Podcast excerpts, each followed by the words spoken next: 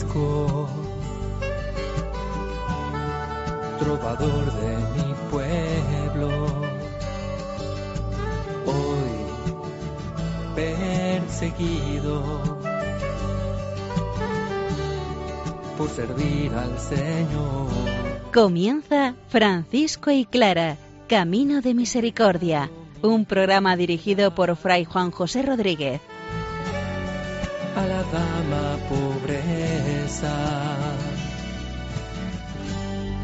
para poder estar más cerca de Dios. Yo, Clara.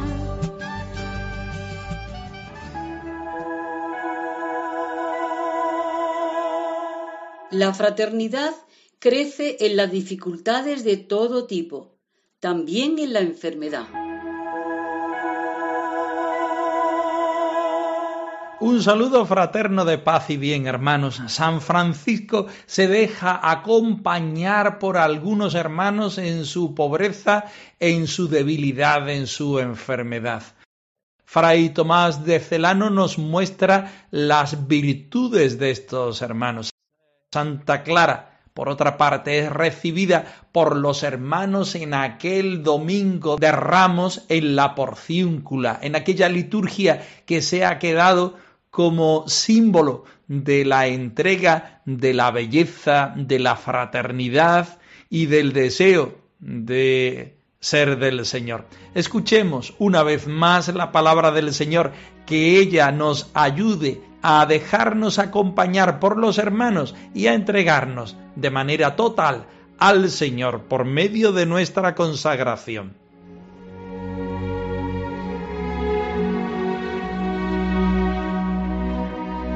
De la carta a los Efesios. Malas palabras no salgan de vuestra boca.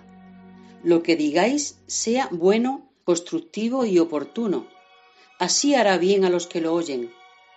No entristezcáis al Espíritu Santo de Dios, con que Él os ha sellado para el día de la liberación final. Desterrad de vosotros la amargura, la ira, los enfados e insultos y toda maldad.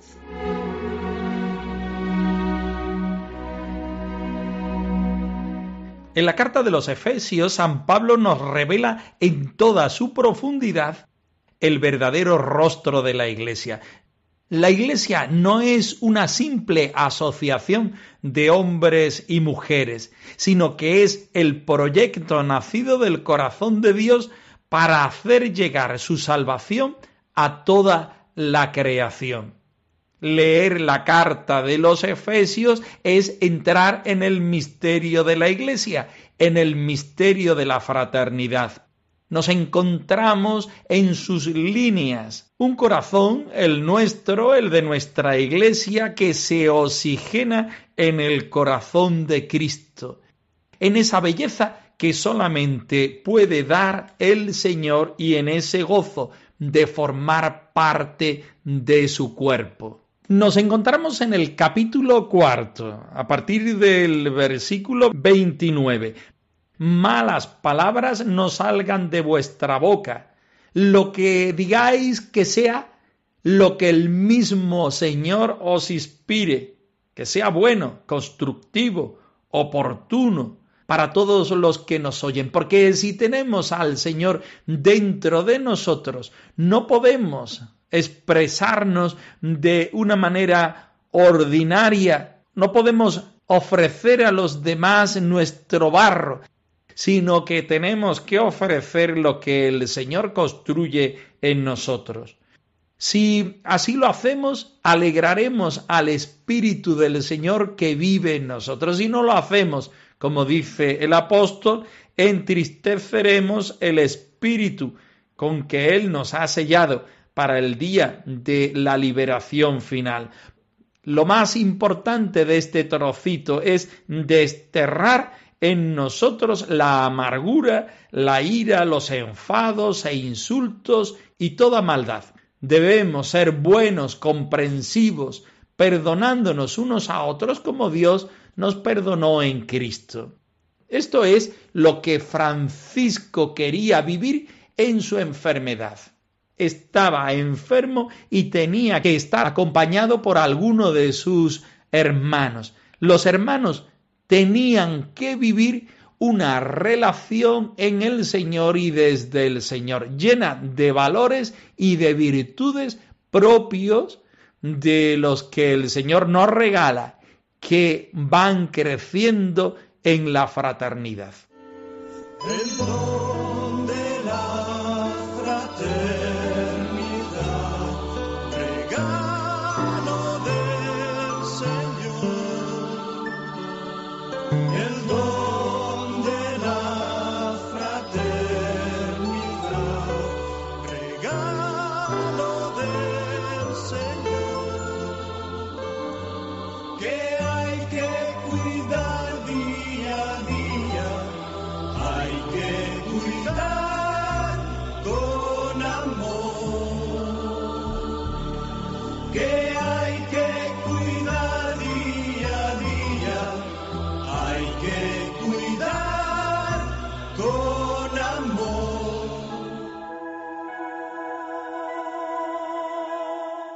San Francisco es cuidado por sus hermanos en la enfermedad.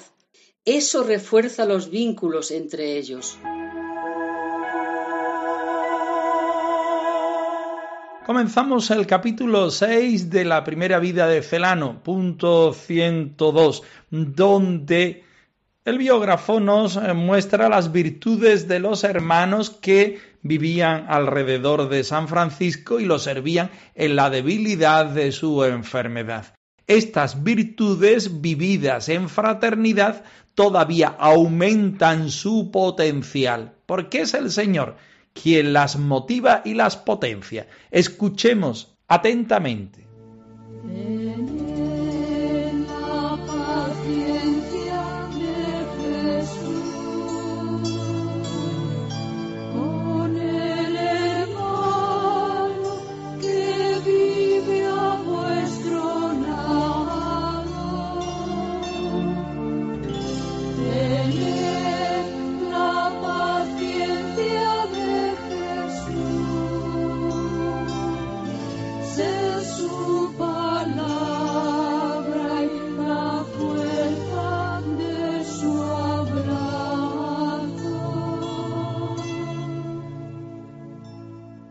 Largo de casi dos años soportó estos dolores con mucha paciencia y humildad, dando gracias a Dios en todo, a fin de poder dedicarse más libremente a Dios y en sus frecuentes éxtasis recorrer las mansiones celestiales y penetrar en ellas y poder también, por la abundancia de la gracia, comparecer ante el dulcísimo y serenísimo Señor de todo.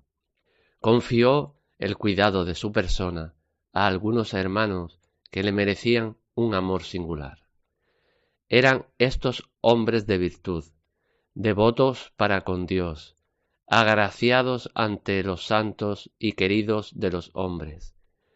Como casa sobre cuatro columnas, descansaba sobre ellos el bienaventurado Francisco en gracia a la modestia, que cual corresponde a hombres espirituales, les era muy familiar, silencio ahora sus nombres. La modestia es el ornato de toda edad, testimonio de inocencia, indicio de espíritu pudoroso, control del comportamiento, gloria especial de la conciencia, custodia del buen hombre y divisa de toda honestidad. Esta virtud era su adorno, y ella los hacía amables y benévolos ante los hombres. Era gracia que poseían todos, pero a su vez cada uno destacaba por su virtud personal. Era uno de muy distinguida discreción, otro mostraba singular paciencia, un tercero resplandecía por su simplicidad llamativa. El último era fornido de cuerpo y sereno y pacífico de espíritu. Estos, con toda vigilancia, con el mayor interés, con toda su voluntad, velaban por el descanso espiritual del bienaventurado Padre y atendían a la debilidad de su cuerpo, sin recusar molestias o trabajos, consagrados por entero al servicio del santo.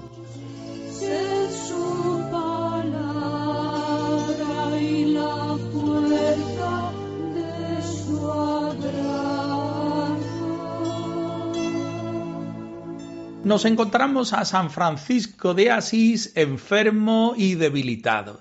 Nos encontramos con San Francisco de Asís que ha entendido que la obediencia es un don que agrada todavía más al Señor que vivir la pasión de nuestro Señor Jesucristo en su propio cuerpo. Por eso, el Señor mismo le regala unos cuantos hermanos en los cuales Él se apoya para las distintas realidades que tenemos necesidad en la vida.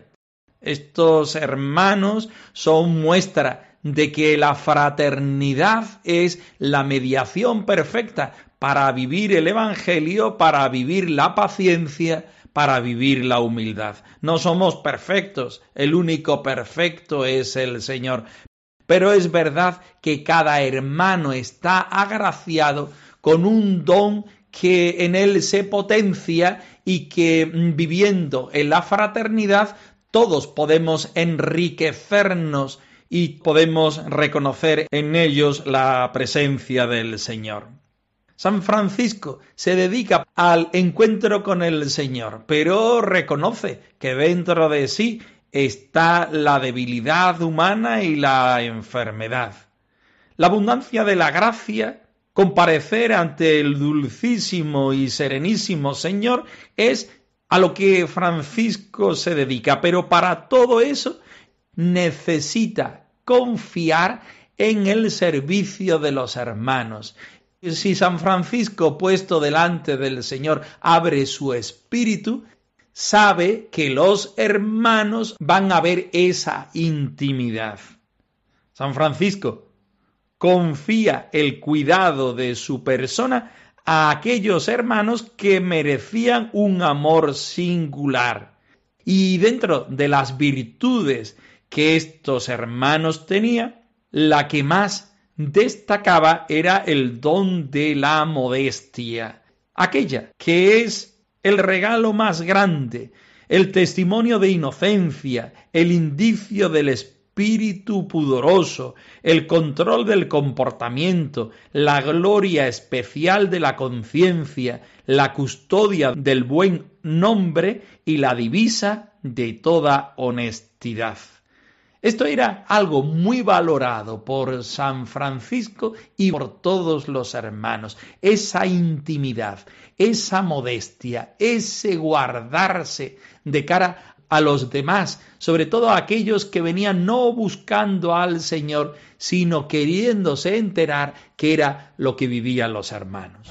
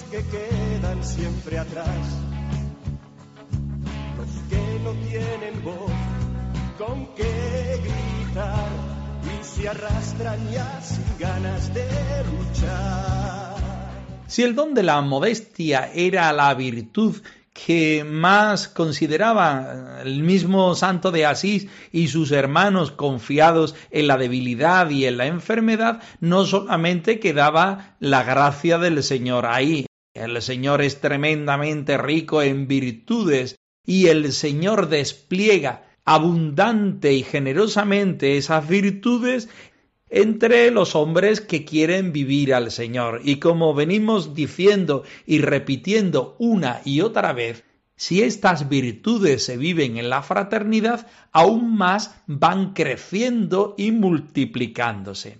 El hermano menor perfecto no es aquel que en sí radican muchas virtudes, sino aquel que viviendo en la fraternidad es capaz de encontrarse y comunicarse con el Señor en las virtudes no tanto propias, sino las virtudes de los otros hermanos. Si los hermanos, como decimos, eran modestos y honestos, cada uno de ellos iba desplegando virtudes en las cuales el Señor destacaba más. Alguna de ellas era la discreción, en otros em, se mostraba la singular paciencia, en otros, por ejemplo, la fortaleza del cuerpo y el sereno y pacífico espíritu. Todo esto era regalo del Señor, regalo del Señor que sobresalía en cada uno de los hermanos, dones que no pertenecían a los hermanos en sí, sino que tomados de la gracia del Señor, servía para la vivencia del Evangelio en radicalidad de los hermanos en sí y de la fraternidad en general. Estos, con toda vigilancia, con el mayor interés, con toda su voluntad, velaban para que San Francisco, dentro de ese espíritu y de esa, de esa vivencia en fraternidad, pudiera estar atendido en la debilidad del cuerpo, sin recusar molestias o trabajos, sino consagrado totalmente al Señor. Podemos ver que el texto es una idealización de la fraternidad, como tantos otros, incluso del libro de los Hechos de los Apóstoles, pero no cabe la menor duda que es una invitación Primero, a no creernos que nosotros somos los dueños de aquellas virtudes que podamos tener. Segundo, que las virtudes vistas en los otros hermanos nos ayudan a ser más pobres, humildes, honestos y modestos y a reconocer que el Señor es grande y fuerte. Tercero, que unidos viviendo todas estas virtudes se pueden multiplicar más y podemos encontrar la santidad del Señor. Vivamos, hermanos, en este espíritu las virtudes del Señor Jesucristo, reforzando nuestra pobreza, debilidad y enfermedad por una parte y reforzando por otra la vivencia de la fraternidad, regalo que nos da el Señor. Para mí, lo más querido, lo más dulce, lo más grato, ha sido siempre y ahora lo es. Que se haga en mí, de mí que se haga en mí, de mí, lo que sea más del agrado del Señor, que se haga en mí, de mí, que se haga en mí, de mí, lo que sea más del agrado del Señor, que se haga en mí, de mí, que se haga en mí, de mí, lo que sea más del agrado del Señor.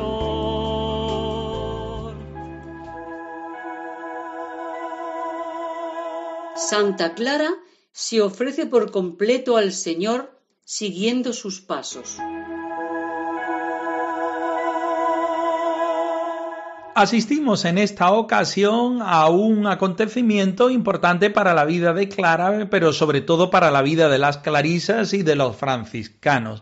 Es la consagración de Clara en aquella noche del Domingo de Ramos de 1211 o 12, no sabemos bien.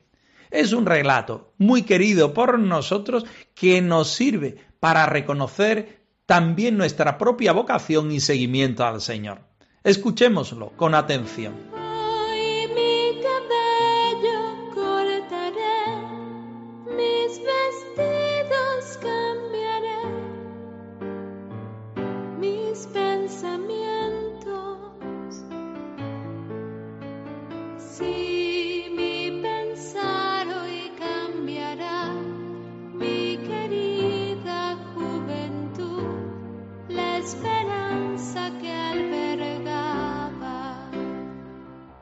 Clara se ofrece con todo su ser en obsequio a Jesucristo. Con 18 años, la noche del domingo de Ramos de 1211 o 1212, vestida con sus mejores galas, sorteando dificultades, se encamina con corazón ardiente hasta la pequeña ermita de Santa María de los Ángeles, la Porciúncula. Francisco inventa una simbólica liturgia para acoger dignamente a Clara en nombre del Señor. Francisco y sus hermanos salen radiantes a su encuentro con antorchas encendidas, le cortan el pelo, acogiéndola como penitente, y Clara cambia sus ricos vestidos por una tosca túnica. Despojada de su rango, deja su condición de noble para abrazar la de los pobres y últimos, para ser una con Jesús, su amor entregado. Deja tras de sí cuanto tiene, familia, condición social privilegiada y un brillante porvenir. Y me iré tras sus pasos, andaré por las calles libres y descalza y pobre como él va. Encontrarnos con el Señor en un punto exacto de nuestro tiempo, de nuestro espacio, donde el Señor nos llamó y nos sigue llamando en la actualidad, se nos convierte en un relato existencial de que Dios existe y de que nosotros entramos a formar parte de la historia de salvación. Esto a nivel personal, pero también reconocemos que esto se da en muchas personas, en muchas instituciones, en la persona de los santos. Para nosotros es interesantísimo encontrar los puntos de unión entre nuestra consagración y la consagración de San Francisco y Santa Clara.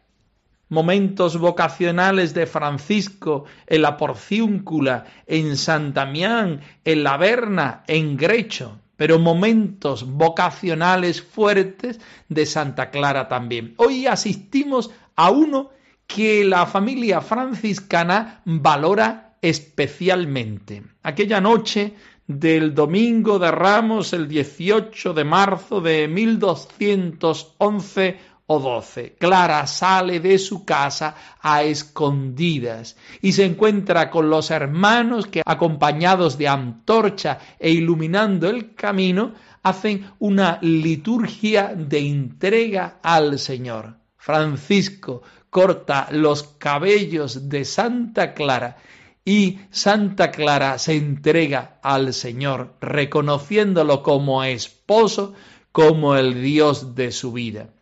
Ella quería encontrarse con Jesús que es camino, verdad y vida, gozo y libertad de vivir en radicalidad del Evangelio, con el Cristo pobre manifestado sobre todo en el niño Jesús y en el Cristo que pende del madero.